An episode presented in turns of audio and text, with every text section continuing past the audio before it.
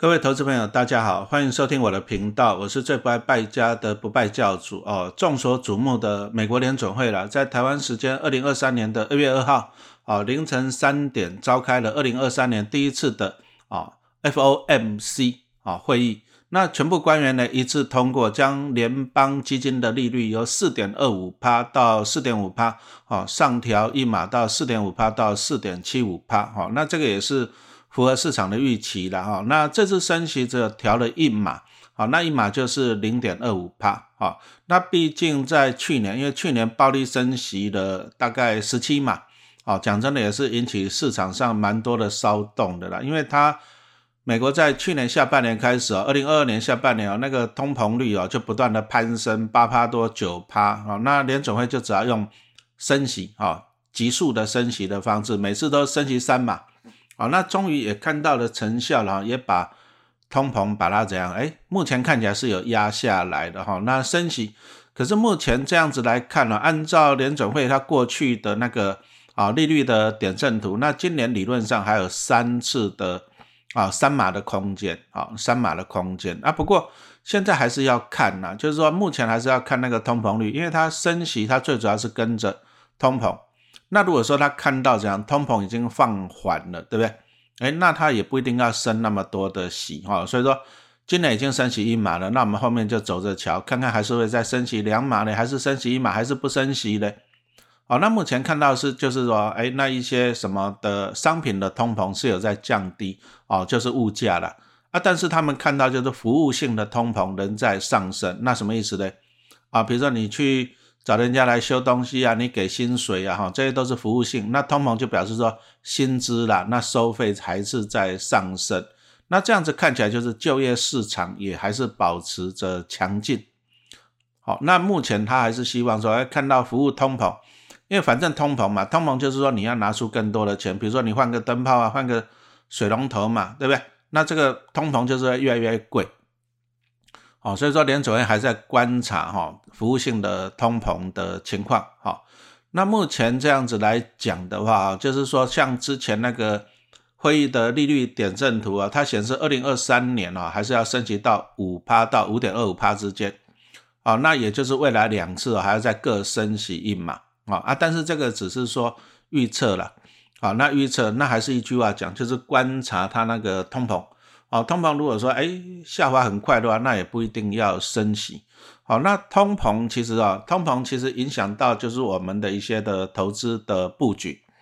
好，你回忆一下，在去年，哦那个金融股啊，金融股还蛮惨的。讲真，今去年的金融股真的是啊，真的双面夹击呀。好，第一个就是美美国联总会升息嘛。好，那金融股我们来讲一下，比如说像寿险为主的金控，国泰啊、富邦啊，哦。那他们本身就是持有很多的债券，因为他每年从保护这边大概收到哈上千亿的保费，那这些保费他要找资金的出口，那他们很很大的一个部分是拿去投资一些海外的债券哦，比如说美国的公司债啊，美国的国债。可是，在二零二零年一来啊，就是利率都降得很低的，那利率很低，比如说比如说假设银行利率只有零点五帕。那债券的利率只要比银行利率高一点就可以吸引人啦，对不对？那所以说债券利率搞不好就只有零点七、零点八帕。那债券的折利率下来，就表示债券价格上涨，也就是过去两年了哈。这些啊，从二零二零年开始降息以后呢，这些寿险金控他们买到的很多债券都是这样，价格很高的。那二零二二年开始降息，降息啊，讲错了，二零二二年开始升息。好，那你看我们刚刚讲的，哎，升到了什么四点五趴，对不对？那你看，你如果说，哎，升到了四点五趴的话，那你债券的值利率要上升呢？好，因为定存还是最安全的。那如果说定存有四点五趴，可是你债券只有二点五趴，那谁给你买债券嘛？是不是？哦，那所以说呢，升息，那债券的值利率上升，债券值利率上升，相对的就是债券的价格下跌。那这些寿险金矿惨了，他过去几年买到那些高价的债券。啊，那价格下跌，所以你看啊，在去年，啊这些寿险金矿获利蛮惨的，因为债券价格下跌嘛，啊让它账面上有一些未实现的损失，所以你会看到像富邦，哎前一年还可以赚到十二块，国泰可以赚到十块，可是二零二二年一升息以后呢，富邦只有赚到三块多，国泰只有赚到两块多啊，哎，真的蛮惨的啊。其实他们还踩到一个防疫保单这个雷了啊，啊，这个真的也是蛮惨的。所以说今年啊，今年最主要还是要观察那个美国联准会的升息，那只是升息的步调应该不会那么快了啊，不会像去年在十七码了，在十七码那完蛋了嘛，对不对啊？几率是不高。好，那几率如果不高的话，债券值利率上来，因为升息，债券值利率上来，也就是债券的价格下跌了，有没有投资的机会？哈，所以说这个就是我们今天要来跟大家讲的一个重点哈。那中间我们先穿插一下，记录一下哈。那陈老师现在在团购这个金大新的它的一些商品，那商品来讲，第一个就是什么专利的绿燕麦啊，那还有什么豌豆蛋白。好，那还有什么一个红豆紫米饮？好，那我来讲一下这些东西。其实陈老师跟这一家金大新也是合作很久了哈。那像他的专利绿燕麦跟那个豌豆蛋白哈，陈老师也吃蛮久了哈。那他那个什么生态燕窝红豆紫米饮是新产品，哦，陈老师吃的感觉还不错。哦，那一般就是啊，我们其实大家都上班族啊，都知道，有时候你早餐哦，早餐都怎样，都会习惯配一个什么奶茶、红茶，原来配咖啡。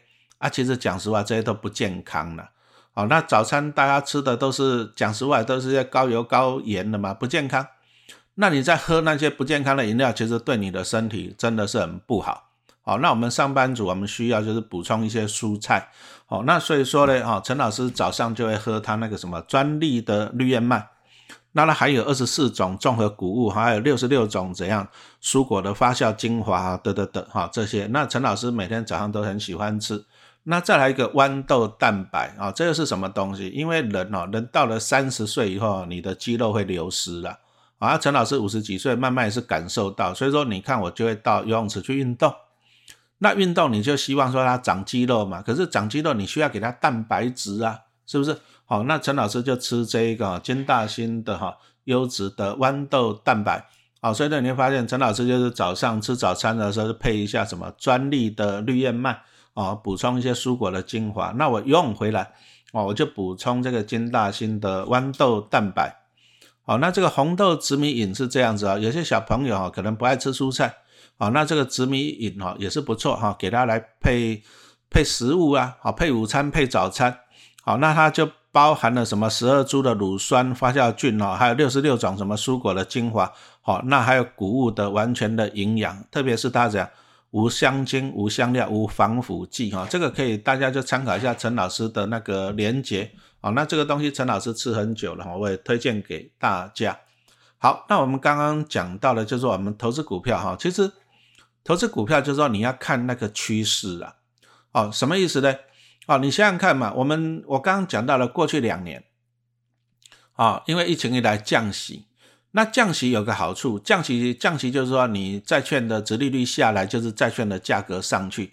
所以其实，在二零二零年那时候一降息以后，那债券涨涨蛮多的哦。结果那时候债券投资就很夯，大家都哇，我要投资债券。可是那时候你相对的你在讲在风险中呢啊？为什么？因为那时候债券的殖利率很低呀，啊，殖利率很低就表示债券的价格在上面了。那你折率已经很低了，你价格在上面了，你在投资，其实你获利的几率已经很低了哈。所以你会发现在过去两三年哦，陈老师都不讲债券啊。虽然二零二零年哦，那时候债券还涨蛮凶的，但是陈老师都不讲债券。那个时候为什么？因为债券价格在高点嘛，对不对？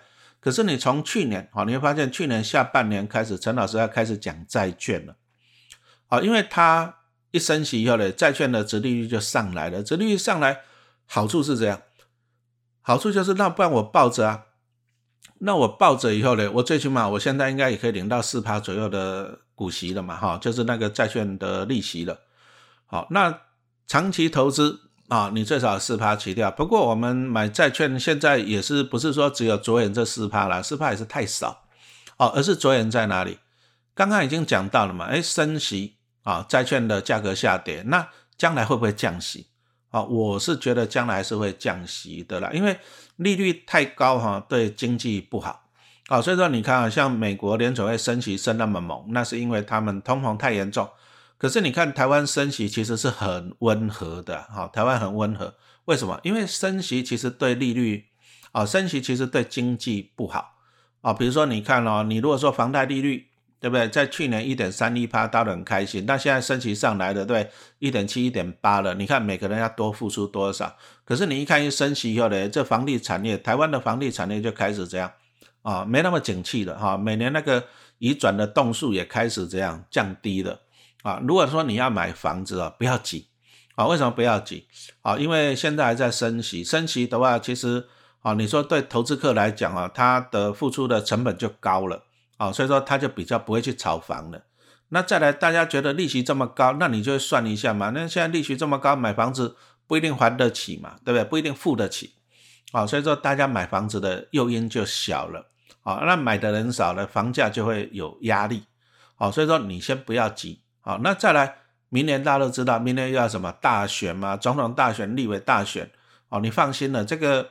房价上不去，因为你如果说房价太高的话，这个也会这样，那老百姓会抗议嘛，选举就不好玩了哈。所以说，其实你如果要买房子的话，今年明年你就慢慢等，啊，等到便宜你就去给他杀价，啊，他如果说他他定价两千万，你给他打个打个九折八折好了，啊，那你看好了你就慢慢跟他啊，我觉得有机会了哈，我老师是觉得有机会。好，那台湾不敢升息太高。你如果说像美国这样升息到四趴五趴，那房贷利率不是直接到六七趴了？那六七趴谁还买房子啊？第一个谁还买房子？第二个，你如果说你在去年借到一点三一趴，你在前年借到一点五趴的房贷利率，结果一下子变成五趴了，请问你受得了吗？你当然受不了嘛，对不对？那这个会民怨呢？好，那所以说呢，啊，台湾升息是不敢像美国。升的那么恐怖了，这第一个啊，第二个就是说，其实升起来是对经济不好。你如果说房银行银行的定存利率有到五趴，哈，甚至六趴来讲啊，那那谁去买零零五六了，对不对？零零五六平均起来不过就五趴六趴而已嘛，对不对？零零五六还要担风险呢。那你如果银行定存有到六趴，那大家都把钱放到怎样银行去了，哦，所以说对股市也不好。那钱都一直回到银行去哦，那其实对经济不好。因为大家也不买房子了，房贷利率六七趴了，怎么？那大家都不买不买房子，建商赚不到钱，那银行也赚不到你的房贷利率，那工人也没有领到薪水啊，对不对？哦，对经济都不好啊，所以说目前的预测啦，就是美国哈，其实联准会目前还是很保守了啊。之前大家预测啊，可能今年下半年联准会开始降息，为什么要降息？因为利率太高对经济不好嘛。不过联准会目前还是比较保守了。哦，可能要到明年，哦，明年才有降息的几率，哦，那一定还是会降，哦，其实你看它的利率就是一个循环，对不对？低利，啊，那造成通膨，只要升息压通膨，可是升息对经济不好，又低利，好啊，就这样不断的循环，哦，所以说明年跟后年很可能再开启另外一个怎样降息的循环。好，那降息循环就有利可图哦，哦，你看一下二零二零年这样子一降息来了，债券价格上涨。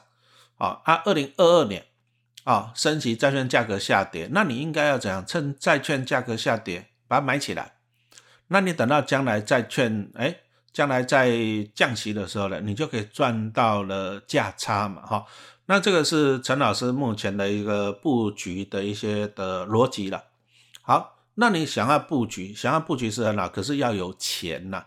哦，那陈老师基本上我大部分的股票也都是纯股了。啊，你说像陈陈老师那个中现金存十几年了嘛，台积电存二三十年，存到天荒地老。那我存股票，有时候存着就第一个无聊了，那第二个就是说你的资产就就是卡在那里。比如说台积电，你就每年领个两趴多的股利，也不迷人；中现金也大概五趴不到，不迷人。好，那有时候我们就会想说把它活化。那同样的，比如说你房子自己自住的。那自住的，你平常你要缴一些税金什么的，那房子可不可以去活化它？哦，我现在在思考这个问题，就是把你的资产再活化它。那怎么样去活化？啊，其实你在去年台积电股价很衰的时候，啊，你有没有看到一则新闻？啊，台积电的总裁魏哲嘉啊，他去质押了一千六百张的台积电的股票，他就是把台积电哈押到证券公司去了啊，那就抵押，就像你房贷抵押的意思是一样。那他就去跟他借钱，那借的钱呢？哎，他去加码台积电啊，因为他可能他觉得台积电已经，你你想想看嘛，去年三百多块，他觉得超跌了嘛，对不对？连股神巴菲特都进场了，哦，他就把股票拿去质押。好，那质押有没有风险？哦，我们先来讲一个问题，因为有些人还是觉得说啊，老师啊，你借房子去，你用房贷哦，房贷去借钱去买股票，哎，股票有风险呐，股票倒了怎么办？股票对不对？好，有风险呐。好，有些人是有这样子的疑虑的。好，那所以说他就说啊，不要借钱买股票，不要借钱买股票。好，有人是这样子讲啊，那我请问你，郭台铭董事长有没有借钱买股票？有没有？苹果公司有没有借钱？台积电有没有借钱？答案都有。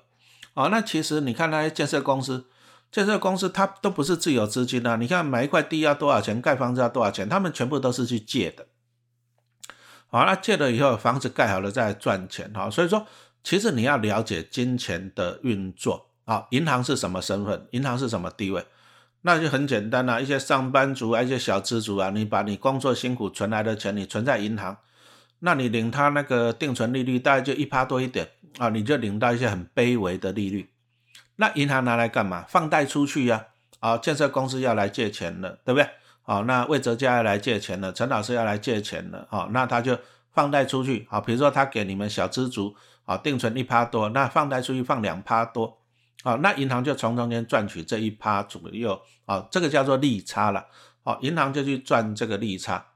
可是你要晓得一件事情呢，什么事情？好，我们来想一个逻辑问题。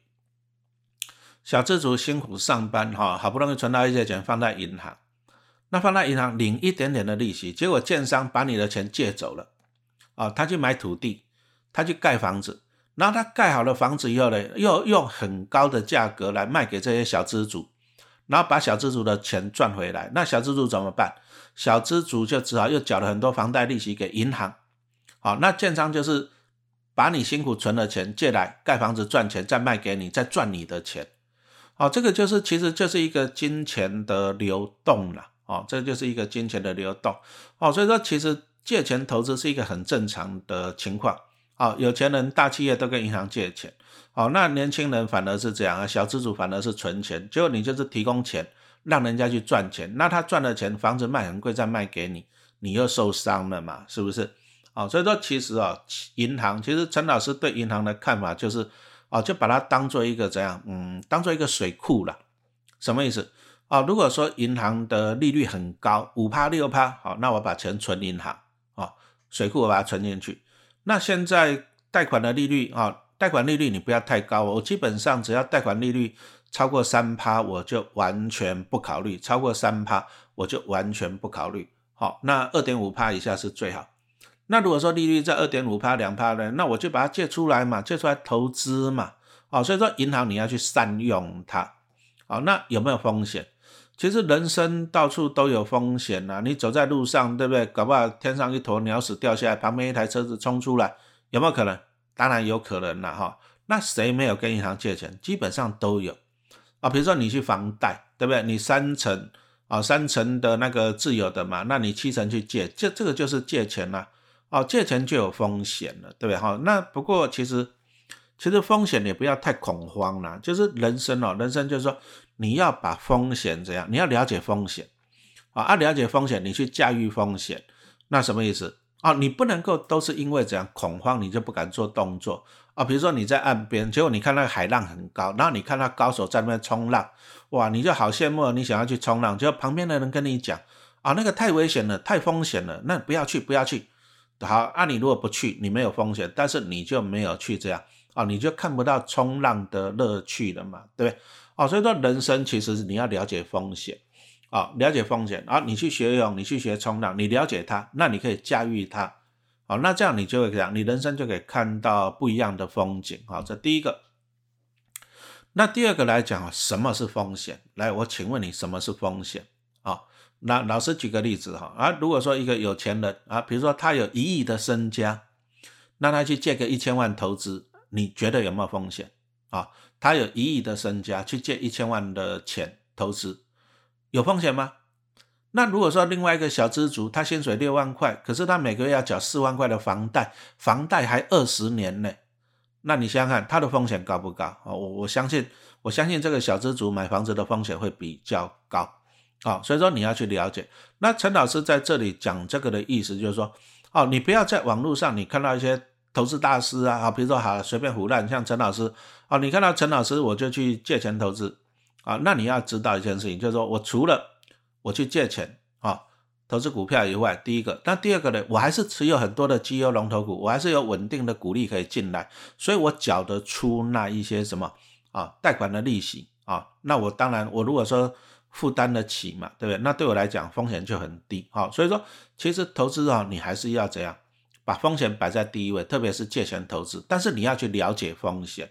好，那刚刚陈老师讲到，就是说，我觉得说现在因为升息嘛，那一些啊债券的殖利率都不错，啊，那殖利率都不错的话，那将来还有机会赚到价差哈。我讲的是有机会，不一定百分之百。那有机会赚到价差，那我为什么不去试一下？但是我会问自己一些问题，好，哪些问题？第一个，因为我要借钱去投资股票嘛，我要借钱去买嘛，是不是？那我借钱，我第一个我就拿房子去押，这个叫做房贷啊，也是可以的。那再来，我有很多股票，所以我可以拿股票去押啊。那你要押股票，你要去抵押股票，你不要问我，好，你去问你的营业员。那再来，也不是说你一些什么股票都可以拿去抵押，你最起码你要是好公司啊。你如果说一些奇奇怪怪，比如说什么高端、低端那一种的，我相信啊，你还是拿台积电、拿中现金去抵押会比较好一点。好，这样子清楚没有哈？那详细的就请你去问你的营业员。好，那我刚刚前面讲到就是那个台积电的魏哲家嘛，他就把台积电拿去抵押借钱啊买股票。哎，那既然这样，那一样啊。那我老妈也有一些台积电的股票啊，那怎么办？一样啊，我就一样画葫芦。哦，因为我们有时候我们看到一些人家，然后成功人士，哦，我相信魏哲家是有钱人，也是成功人士。那有钱人跟成功人士这么做。那我们是觉得这样，哎，效法一下啊。那所以说我就跟他学，好，我也一样啊。在去年底找我们老妈去啊，就把他的台积电，不过我没有全部压了，拿一部分给他抵押啊，他抵押就借个啊，借了一些钱。好，那当然了，因为我老妈年纪比较大嘛，八十几岁了，老人家投资哦，稳中求胜就好了哈。所以我就会更保守啊，因为魏哲家他是借拿台积电抵押去买台积电，那台积电那股价。啊，大家也知道嘛，也是有时候涨涨落落，也是有点恐怖了。啊，那我就比较保守一点。那再来借钱投资股票，那我就问自己几个问题嘛，对不对？啊，第一个，你借钱买股票呢，最大的风险就是你买的那张股票倒闭了，所以你不要借了钱去买什么东高端、什么低端那一种了，那种很危险哦，这很重要。那我就把它拿去买那个什么美国政府公债，啊，美国公债二十年。那我就帮我老妈，我粉丝团有贴，我已经帮她买了一百五十张的中信美国公债二十年，好零零七九五 B 零零七九五 B 哈。那其实台湾呢，台湾其实你只要搜寻一下哈，美债二十年哈，其实你搜寻一下就有了，中信啦、元大啦、国泰富邦都有推出 ETF，都是 ETF 哈，所以说你就挑一只你喜欢的买就好了哈，就这样子。那我我为什么去帮我老妈买美国政府公债？那很简单啦。我就请问你一个问题嘛？你觉得美国政府发行的公债会不会倒闭？你觉得会不会倒闭？好，我相信这个风险很低啦，对不对？除非那个美国跟俄罗斯跟中国那个原子弹到处飞了，好，不然美国政府公债怎么可能会倒闭？好的，那如果原子弹都到处飞的，我相信我去借的钱也不用还了嘛，是不是？好，美国政府公债我相信不会倒闭，那我借钱我去买进这个不会倒闭的，我就安全很多。这第一个。好，那第二个呢？现在借钱呢？借钱其实借钱有多少利率，还要看你每个人呐，每个人不一样。我老妈我把它借到比较低一点就对了，每个人不一样。那假设了，啊，假设我是假设了，假设我妈借的贷款的利息是两趴，可是你去看一下，像现在那个美债二十年，中信、哈、元大，你看看，基本上都还差不多有到四趴的值利率了。那你想想看嘛，第一个就是美国政府公债不会倒闭嘛，这第一个。那第二个呢？我已经可以拿到四趴的股利了，那四趴的股利，我去缴两趴的利息，两趴是我举例哦，不是我真正的利息哦。好，那我去缴两趴，我是不是还会产生两趴的现金流？对不对？好，那就算将来台湾再升利率再涨好了，好了，三趴好了，对不对？那因为现在美国的利率很高啊，我们刚刚已经讲到了，对不对？四点五趴，四点。七趴了，所以说美债二十年基本上也可以拿到啊，在台湾的 ETF 也可以拿到四趴的息的嘛，啊，债券利息。所以就算台湾哈，我借钱的利息调到三趴，我拿四趴好的股利啊，拿去缴三趴的利息，我还是可以长久 cover 下去呀，对不对？那我这样子风险高不高？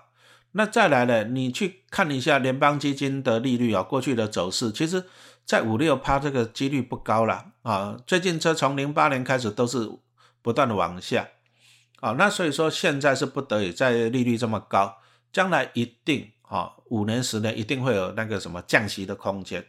那其实你观察一下，从两千零八年啊开始，只要国际有动荡。啊，那全世界都就一招了，就是印钞票降息了。你看零八年金融海啸降息呀，对不对？那再来呢？二零二零年疫情呢降息呀。那我请问你嘛，未来五年、十年有没有几率？啊，全世界在发生变动，有没有几率在降息？其实降息，我个人觉得是一定会降的，因为五趴真的对经济不好。所以未来五年、十年呢，降息的几率很高啊。那几率很高，那我赚到价差的几率高不高？哦，所以说其实哦，你不要听人家在那胡乱说啊，不要绝对不要借钱买股票，绝对不要借钱买股票。你如果说你借钱是去买什么高端低端，那算了，你真的不要借钱。那我还是问你一句话了嘛，对不对？美国政府公债会不会倒闭？会不会倒闭？好，那我拿公债四趴的利息去缴我借款借钱两趴的利息，我会不会赢？对不对？那未来降息的几率高不高？高啊。那如果降息了，那我就赚到价差。走了嘛哈，那这个就是陈老师的一些的投资的逻辑了哈。那我基本上我粉丝团有分享嘛，好，我已经帮我老妈就是抵押台积电那去借钱啊，借那买了一百五十张的中信美债二十年零零七九五 B，啊，那我有贴出来，目前账面上已经赚了八万多了，啊，那其实我也不会去给他获利了结了，因为我觉得啊，我第一个我要赚的还是比较多一点的啦，就是在那个以后的降息的。循环啊，因为零零七九 B 现在才三十出头，那你看二零二零年那时候，因为那个降息，利率降太低，它的股价是五字头嘞，五十几块跌到三十几块，那我当然就等嘛，等你将来再回去降息嘛，对不对？那你降息，你从三十几块再回到四十几块，那我就赚个三四成也不错嘛，哦，所以说我会放着。好，那再来就是说，其实我还是一直就是说啊，分享了，因为陈老师就是还蛮想去。学一些东西的哈，还是要学啊。股海在走，知识要有啊。因为我看到魏哲家去抵押股票台积电，那我就想说，我们家有台积电呢，那我为什么不去做？那再就是我观察到了，哎，美国升息，债券价格下跌，那万万一将来降息，债券价格上涨，我就会有机会。那有机会了，那我要怎么做？我要去买，可是我没有钱，那怎么办？好，跟魏哲家学一下，拿台积电去抵押。好，那我这个其实哦，我只是说哈，跟大家分享，分享陈老师就是一个思考的逻辑。为是魏哲家为什么要去借钱？美国为什么要升息？那美国将来会不会降息？那我从中间会不会赚到钱？好，那这个是我一个思想的思考的一个过程了哈。那我觉得，我觉得人生投资就是这样子，你要不断的学习，不断的去思考。好，那从过程中呢，你不断的成长。这个很重要哈，所以说我绝对不会跟你讲说绝对不要借钱买股票，因为你要看利率嘛。你如果说现在的利率是五趴，借钱是五趴，那我会我绝对会跟你讲不要借钱买股票，哦啊，但是现在利率这么低，我反而去思考，啊，银行提供这么便宜的资金，好，那我有没有投资的机会？啊，那还是一句话讲呢，粉丝团只是在这边分享我的一些投资操作了哈，那投资操作。那你要不要跟着做哈？那我还是请你要自己判断啊，因为毕竟毕竟你赚钱也不会分我哈，啊你将来你赔钱你也不要找我啊，啊也不要说我推荐你买股票，我只是分享一些我自己在投资理财上面的一些心得。好，那我们今天就先跟大家分享到这里。那我之后哈，我还是会不断的陆续的持续去投资买进了，因为我刚刚讲到了，我觉得。美国可能还会再持续的升息，啊，那我就会不断的在持续的慢慢去加码这一些债券，啊，那我如果说有加码了，我后面会再继续跟大家分享，啊，那当然又有人问到说，那老师你会不会买一些公司债，啊，为什么买国债？因为国债相对是最稳的，好，那如果说将来有股灾，啊，有股灾降临的话，国债是最稳的，美国政府公债是最稳的。好，啊，你如果说有股灾降临，你买公司债，公司债还是会跌啊，因为大家会怕那个公司倒闭嘛。哦，所以说公司债还是会跌。哎啊，但是公司债在股灾大跌的时候呢，其实它反而也提供了我一个不错的加码的时间点。啊，因为其实啦，其实这些。这些公司在 ETF 都是持有几十档的好公司嘛，对，甚至持有 Apple、Microsoft，你说这些会倒，我也不相信啊。但是我们就利用股灾的时候啊来捡便宜，那它将来反弹的报酬率也会赢过政府公债啊。所以说我投资债券，我也不会只有买政府公债，我也会买一些公司债，只是我还在等那个 timing。好，那我们后面再不断再持续来跟大家分享。好，谢谢大家的收听。